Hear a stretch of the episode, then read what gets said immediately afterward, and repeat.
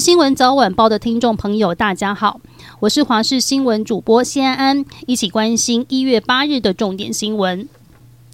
今天东北季风减弱，北部及东北部的气温稍微回升，白天西半部最高温来到二十六度，不过日夜温差比较大，提醒您要留意穿着。而接下来一周天气都有变化，周一到周三东北季风再增强，天气比较不稳定。包括北部、东半部迎风面地区的降雨增加，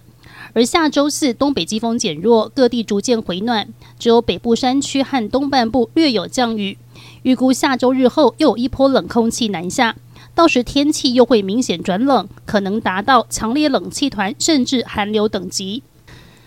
今天还要持续留意境外移入型空气污染。中央气象局长郑明典在脸书表示，这是一次明确显著的中国空气污染影响。以我们自己的标准，影响程度大约是在橙色提醒范围，敏感族群要特别注意。环保署表示，今天受到东北季风减弱的影响，环境风场逐渐转为偏东风，西半部地区位于背风侧，扩散条件转差，容易累积污染物。而宜兰花东的空品区为良好等级，北部竹苗空品区及金门澎湖地区为普通等级，中部云嘉南的空品区及马祖为橘色提醒等级，而云嘉南零星地区短时间可能会达到红色警示等级。特斯拉在中国官网宣布降价，这项举动原本想要刺激销售量，结果却刺激了中国特斯拉车主的怒火。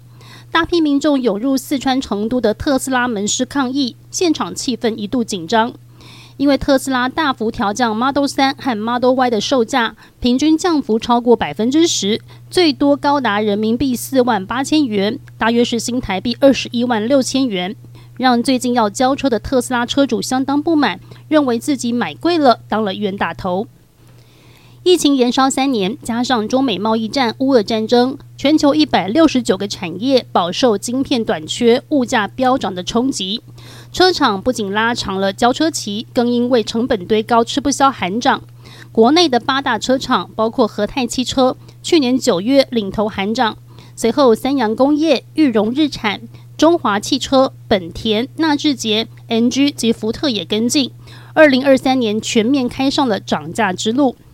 和泰汽车从去年九月起，针对国产的商用车调整价格，涨幅大约百分之二至百分之七不等。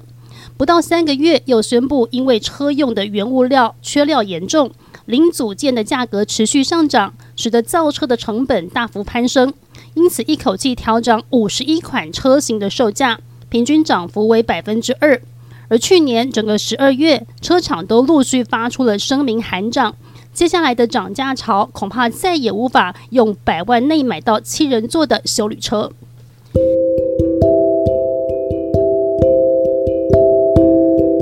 以上就是这一节新闻内容，非常感谢你的收听，我们下期再会。